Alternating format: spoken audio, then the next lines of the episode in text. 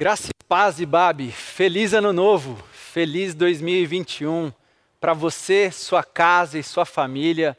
E a minha oração e o meu desejo para todos vocês é que esse seja um ano de muita paz, alegria e muita esperança. Que mais uma vez nesse novo ano nós possamos encontrar e ser encontrados pelo Senhor que sempre está conosco, sempre nos abençoa, sempre nos conduz e sempre nos sustenta em todo o tempo. Um feliz ano novo, feliz 2021 para você, para sua casa e para sua família. E hoje eu tenho a alegria e o privilégio de repartir, de partilhar um texto das Escrituras com você nesse primeiro domingo de 2021. E por isso eu quero convidar você a abrir a sua Bíblia, abrir as Escrituras, no livro de Neemias. E quero ler com você a partir do capítulo 1 desse livro de Neemias. Neemias, que foi um, um homem extraordinário, que fez coisas extraordinárias, e que eu quero ler alguma delas para você, para mim, para nós, nesse novo ano, nesse novo tempo que começa agora nas nossas vidas. Livro de Neemias, capítulo 1, eu leio a partir do versículo 1, onde o texto das Escrituras nos diz o seguinte: Palavras de Neemias, filho de Racalias. No mês de Quisleu, no vigésimo ano, enquanto eu estava na cidade de Suzã, Hanani, um dos meus irmãos, veio de Judá com alguns outros homens. E eu lhes perguntei acerca dos judeus que restaram, os sobreviventes do cativeiro, e também sobre Jerusalém. E eles me responderam: Aqueles que sobreviveram ao cativeiro e estão lá na província passam por grande sofrimento e humilhação. O muro de Jerusalém foi derrubado e suas portas foram destruídas pelo fogo. Quando ouvi essas coisas, sentei-me e chorei. Passei dias lamentando-me, jejuando e orando ao Deus dos céus. Então eu disse: Senhor, Deus dos céus, Deus grande e temível, fiel à aliança e misericordioso com os que te amam e obedecem aos teus mandamentos. Que os teus ouvidos estejam atentos e os teus olhos estejam abertos para a oração que o teu servo está fazendo diante de ti, dia e noite, em favor de teus servos, o povo de Israel. Confessa os pecados que nós, os israelitas, temos cometido contra ti. Sim, eu e meu povo temos pecado. Agimos de forma corrupta e vergonhosa contra ti. Não temos obedecido aos mandamentos, aos decretos e às leis que deste ao seu servo Moisés. Lembra-te agora do que disseste a Moisés, teu servo: se vocês forem infiéis eu os espalharei entre as nações. Mas se voltarem para mim, obedecerem aos meus mandamentos e os puserem em prática, mesmo que vocês estejam espalhados pelos lugares mais distantes debaixo do céu, de lá eu os reunirei e os trarei para o lugar que escolhi para estabelecer o meu nome. Estes são os teus servos, o teu povo. Tu os resgataste com o teu grande poder e com o teu braço forte. Senhor, que os teus ouvidos estejam atentos à oração deste teu servo e à oração dos teus servos que têm prazer em temer o teu nome. Faze com que hoje este teu servo seja bem-sucedido, concedendo-lhe a benevolência deste homem. Nessa época, eu era o copeiro do rei. No mês de Nisan, do vigésimo ano do rei Artaxerxes, na hora de servir-lhe o vinho, levei-lhe ao rei. Nunca antes eu tinha estado triste na presença dele. Por isso o rei me perguntou: Por que o seu rosto parece tão triste se você não está doente? Essa tristeza só pode ser do coração. Com muito medo, eu disse ao rei: Que o rei viva para sempre. Como não estaria triste o meu rosto se a cidade em que estão sepultados os meus pais está em ruínas e as suas portas foram destruídas pelo fogo? O rei me disse: O que você gostaria de pedir? Então orei ao Deus dos céus e respondi ao rei: Se for do agrado do rei, e se o seu servo puder contar com a sua benevolência, que ele me deixe ir à cidade onde meus pais estão enterrados, em Judá, para que eu possa reconstruí-la.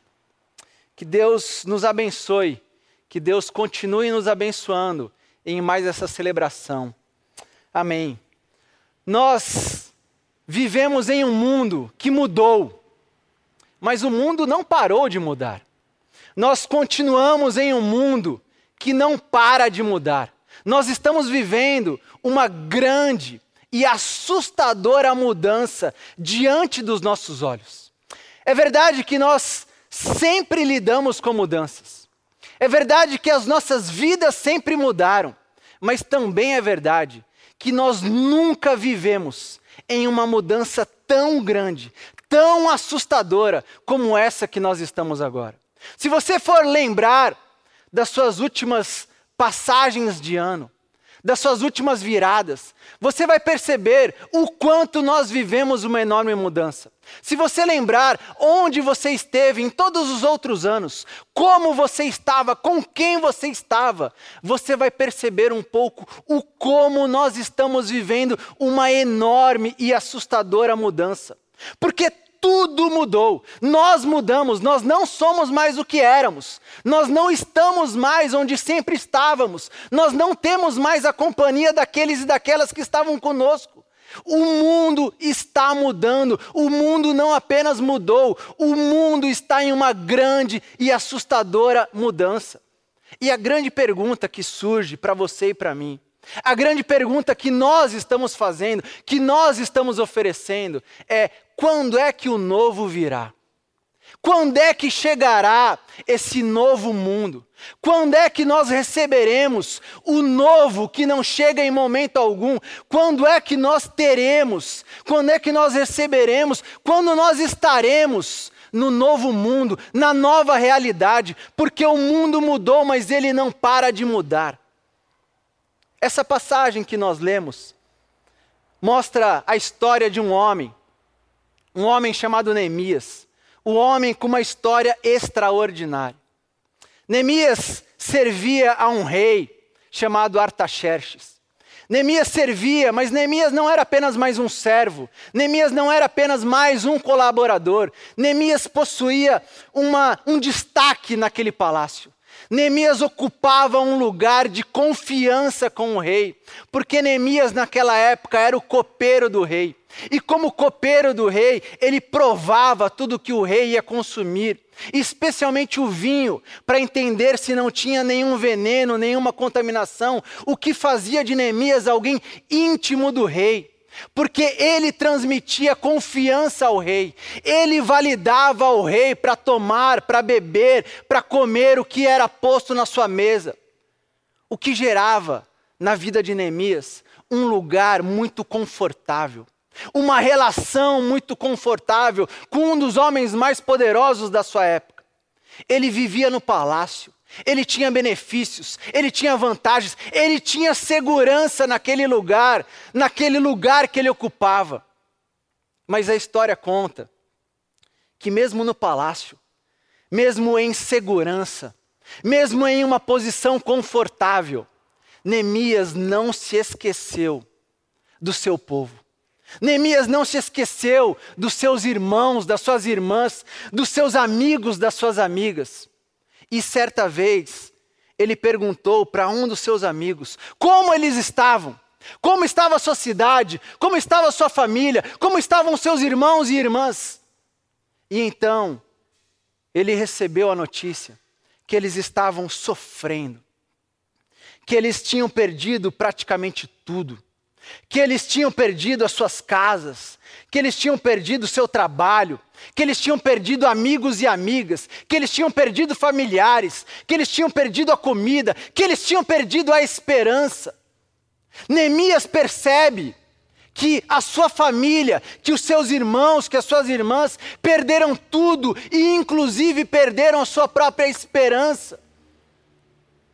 E o texto diz que quando Neemias ouve, quando Neemias percebe quando Neemias visualiza o seu povo nessa condição, ele, Neemias, sofre. Ele, Neemias, sofre junto com as suas irmãs e com seus irmãos. Ele não apenas sofre, mas ele chora, ele lamenta por aquilo que estava acontecendo com aquelas pessoas. E é assustador, é assustador perceber como você e eu estamos vivendo exatamente essa realidade. É assustador perceber e reconhecer como nós nos parecemos com aquele povo em Jerusalém, porque nós perdemos tudo, porque nos tiraram já quase tudo. Nós estamos vivendo um tempo de mudanças, mas essas mudanças estão tirando tudo de nós. Nós estamos vivendo um tempo de vírus, não apenas um, vários, e eles estão tirando tudo de nós. Nós perdemos muitas vezes as nossas casas, nós perdemos o nosso trabalho, nós perdemos as nossas pessoas queridas, nós perdemos a nossa esperança. Nós estamos vivendo em um tempo onde a mudança, onde os vírus estão nos tirando tudo e estão mudando e não param de mudar diante dos nossos olhos. As nossas relações, elas mudaram completamente. Elas ainda existem, mas elas mudaram completamente. Até porque muitos dos nossos amigos e amigas, infelizmente, não estão mais aqui conosco. Nós não frequentamos mais os mesmos lugares, nós não saímos mais com as mesmas pessoas, as nossas relações mudaram em meio a tantas mudanças. Os nossos trabalhos, alguns já nem existem. Alguns trabalhos que até pouquíssimo tempo atrás existiam, deixaram de existir em meio a tanta mudança. Novas profissões, novos trabalhos surgiram e nós estamos tentando entender como viver em meio a tudo isso. As nossas comunidades de fé mudaram completamente. Porque até então, nós nos reuníamos em um lugar e nós estávamos em um ajuntamento com um presencial, mas não é mais possível, ou pelo menos não deveria ser mais possível. Nós estamos vivendo algo que nós nunca tínhamos vivido com essa intensidade, uma realidade apenas e tão somente virtual, real, mas virtual. As nossas famílias, as nossas famílias estão mudando, as nossas famílias já mudaram. Você mudou, eu mudei, tudo está mudando o tempo todo diante dos nossos olhos. Se você for lembrar quem você era há um ano atrás, no início de 2020, você vai reconhecer, você vai perceber o como você mudou. Talvez você não tenha notado, mas nós estamos mudando o tempo todo e a mudança não para de acontecer e nós estamos nos perguntando quando esse novo virá, quando nós vamos receber uma nova realidade, quando vão nos entregar uma nova vida. Mas lendo esse texto, eu percebo como Neemias nos oferece um caminho de esperança. Lendo esse texto, eu percebo como nós podemos encontrar um caminho de reconstrução, de esperança, mas de reconstrução. Porque o texto diz que Neemias estava no seu local de trabalho, e ali ele recebe a notícia dos seus irmãos e das suas irmãs, que estavam sofrendo, que tinham perdido tudo, que tinham arrancado tudo deles. E ao receber essa notícia, Neemias sofre, Neemias chora, Neemias se lamenta, porque Neemias nos lembra, Neemias nos ensina que ninguém precisa sofrer sozinho, ninguém morre sozinho.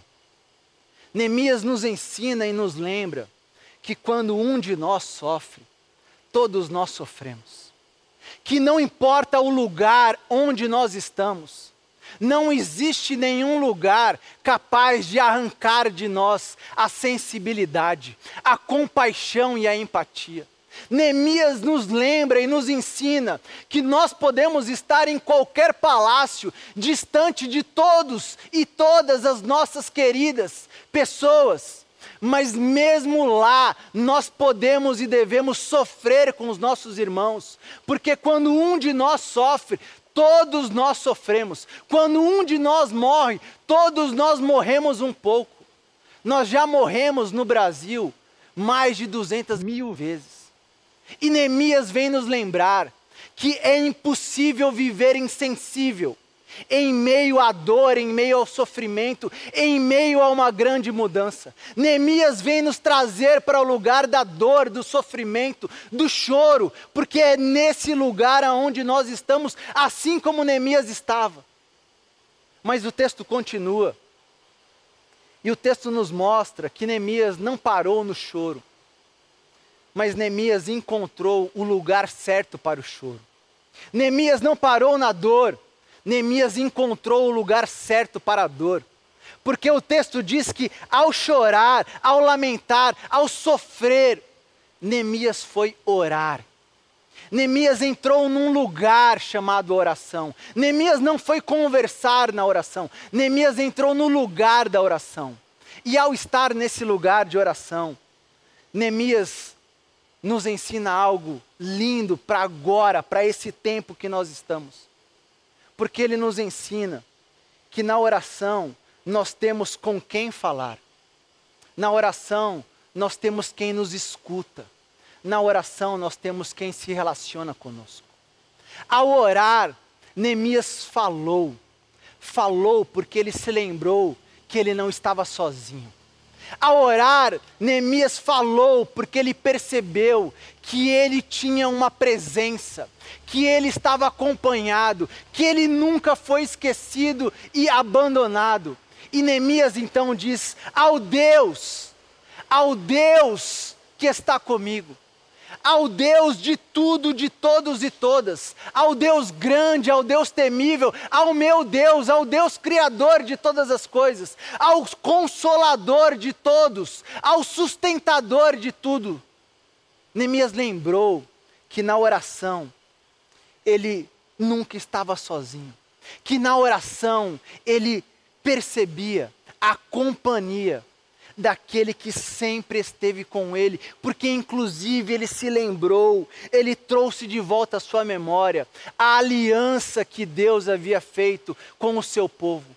Aliança que jamais foi quebrada, aliança que continua sem ser quebrada, aliança que nos garante, que lembrou a Neemias, mas que lembra a mim e a você, que Deus jamais nos abandonará que Deus jamais se esquecerá do seu povo, que Deus sempre abençoará, sempre estará com o seu povo em todos os momentos, em todas as fases, em todos os instantes.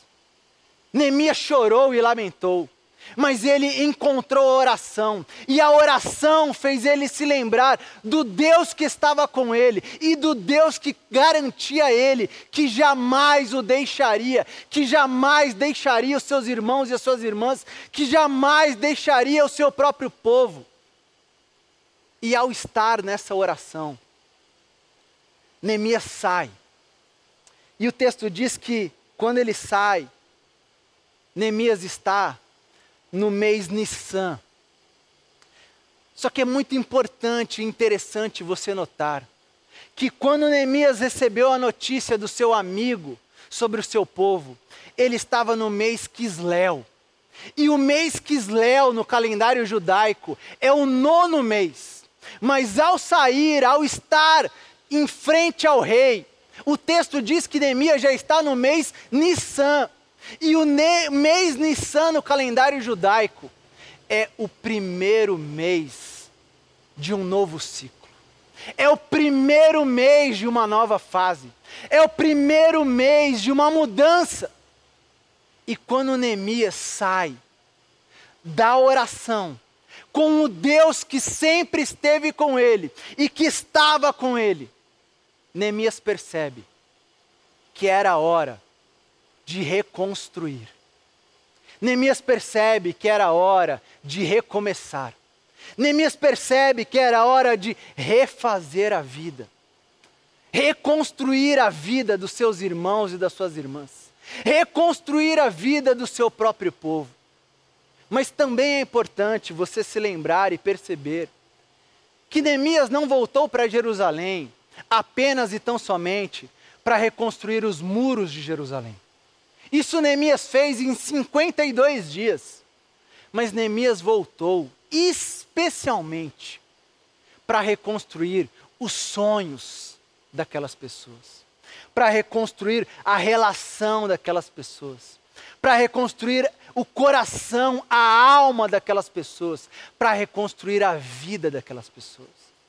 E nós estamos vivendo em um tempo agora que pode se tornar o tempo da reconstrução nas nossas vidas.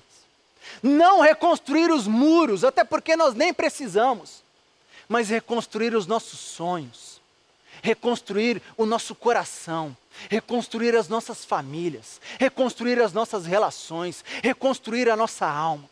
Nós estamos começando um novo ciclo, nós estamos começando uma nova fase.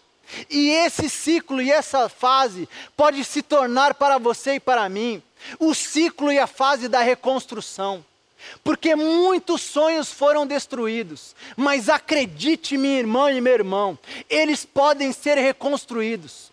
Muitas relações ficaram pelo caminho, mas não duvide que elas podem recomeçar.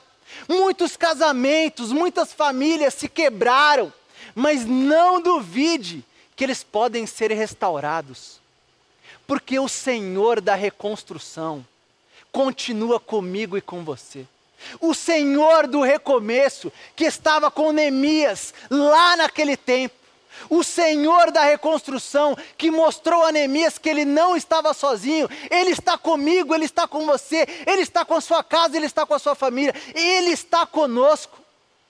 O Senhor dos recomeços, não nos deixou, Ele não nos abandonou, Ele não se esqueceu de nós, Ele está conosco e Ele está nos dizendo e nos convocando para reconstruir.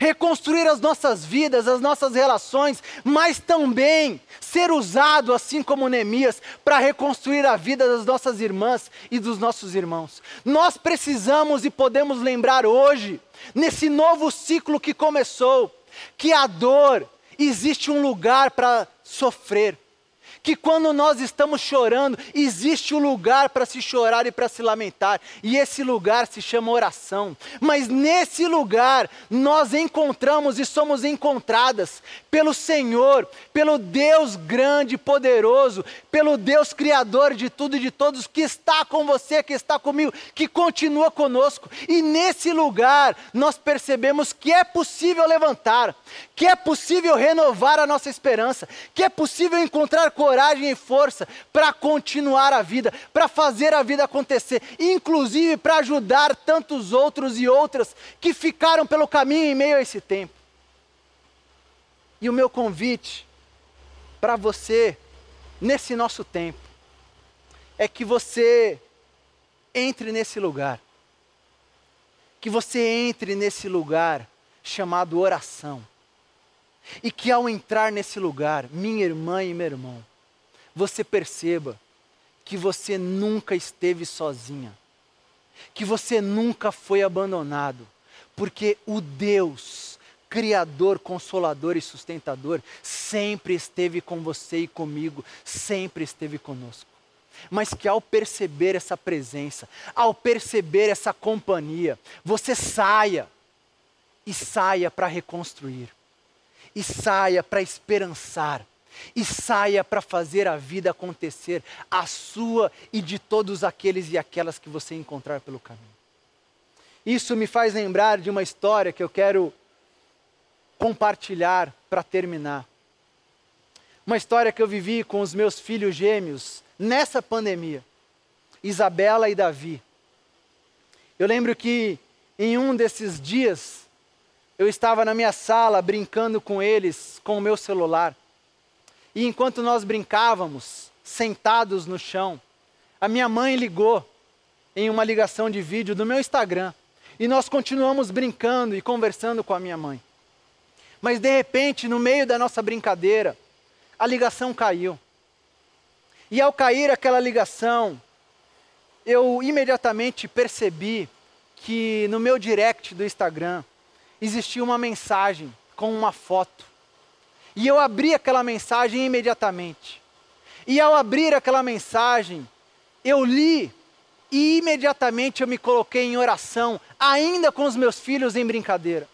E eu não sei o quanto eu mudei a minha expressão, mas eles perceberam, eles notaram. E eles se levantaram e vieram perto de mim. E a Isabela então quase que veio sentando no meu colo e o Davi imediatamente falou: Papai, vamos voltar a brincar. Papai, o que aconteceu? Papai, liga de novo para vovó. Mas enquanto ele falava, a Isabela olhou na tela do meu celular e ela viu que tinha uma foto naquela mensagem. E ela viu que naquela foto existia uma vovozinha. E ao ver a foto, ela perguntou: Papai, quem que é essa vovozinha? E eu olhei para ela e disse: Filha, essa é a avó de uma menininha que participa, junto com a sua mãe e com seu pai, da quarentena de oração. Quarentena de oração é um projeto que eu comecei no início da pandemia e que nós temos caminhado, peregrinado durante todo esse tempo em oração. E eu incentivo as pessoas que participam a sempre me enviar pedidos de oração para que eu possa orar e para que eu possa incluir no nosso moral. E eu respondi, Bela, essa é a avó da Lívia, que é filha de um casal que faz parte da quarentena. E ela falou, papai, a Lívia não é aquela menininha que fez aniversário e que a gente preparou um cartão para ela e você mostrou na sua live? E eu falei, é ela mesma, Bela. Exatamente ela. E o Davi perguntou: E o que aconteceu com essa vovó, papai? E eu falei: Ela está no hospital e ela está muito dodói. E na mesma hora a Isabela falou: Ela está com coronavírus? E eu falei: Tá, filha. E a filha dela, que é mãe da Livinha, mandou mensagem para o papai pedindo para a gente orar por essa vozinha. Vamos orar agora? E eles falaram: Vamos, vamos orar. E o Davi já na hora falou: Eu quero ser o primeiro. E o Davi começou a orar. E ao terminar a oração do Davi, eu falei: Bela, você quer orar? E ela falou: Ainda não. E eu fiz a minha oração. E eu terminei a minha oração e eu falei: Bela, agora você quer orar? E ela disse: Ainda não. E ela ficou pensando por alguns poucos segundos. E ela virou para mim e disse: Papai, ao invés de orar, eu tenho uma ideia para a gente voltar a brincar. Papai, ao invés de orar, eu tenho uma ideia para a gente começar de novo a nossa brincadeira com a nossa vovó. E eu falei, qual que é a sua ideia, Isabela? E ela falou, vamos voltar a brincar do que a gente estava. Vamos ligar para nossa avó, para ela brincar com a gente. Mas vamos ligar também para a Livinha, para ela brincar junto com a nossa avó porque a vovó dela está doente no hospital, mas a nossa avó não está, e a nossa avó pode brincar com a gente com a Livinha também. E o Davi na hora falou: É, papai, até porque a gente tem duas vozes, vamos ligar para ela. E eu penso, minha irmã e meu irmão, que nós estamos vivendo exatamente esse tempo o tempo da reconstrução, onde nós não necessariamente vamos conseguir tudo para nós mas onde nós podemos repartir o que nós temos e o que nós somos com todos aqueles, com todas aquelas que ficaram pelo caminho. Existem milhares de pessoas precisando uma vozinha emprestada. Existem milhares de pessoas precisando de um pai e uma mãe emprestado. Existem milhares de pessoas precisando de um irmão e uma irmã, um amigo e uma amiga. Existem milhares de pessoas precisando de uma mesa, de uma casa, de um pão. Existem milhares de pessoas precisando de você e de mim. E chegou a hora de reconstruir as nossas vidas, mas especialmente a vida dessas milhares de pessoas que ficaram pelo caminho em meio a essa pandemia. E a minha oração por você e por mim é que nós possamos andar e viver nesse novo ano mas andar e viver em um ano de reconstrução, em um ano de recomeço. Que você ore na sua casa, que você ore com a sua casa, com a sua família, pedindo: Senhor, dá-me coragem para reconstruir. Senhor, me dá força para recomeçar. Senhor, me dá ânimo para esperançar de novo. Mas, Senhor, me faça enxergar quem são aqueles e aquelas que estão no meu caminho? Quem são aqueles e aquelas que eu preciso ajudar a reconstruir a vida? Quem são aqueles e aquelas que vão perceber que existe um Deus grande e poderoso, que existe um Deus de tudo, de todos e de todas, que existe um Deus criador, sustentador e consolador, que continua disponível para todos nós, que continua disponível para você, para mim, mas que também continua disponível para todos e todas que desejarem o encontrar. Que você viva esse ano como o ano da reconstrução. Que você viva esse ano como o ano do recomeço na sua vida, mas na vida de todos aqueles e aquelas que estiverem pelo seu caminho. Que Deus te abençoe. Que Deus abençoe a sua casa e a sua família. Que Deus nos abençoe e que Deus possa expandir e alargar o nosso caminho para que possamos reconstruir e recomeçar as nossas vidas e a vida de tantos outros, de tantas outras que já estão no nosso caminho. Deus abençoe você e Deus nos abençoe. Amém.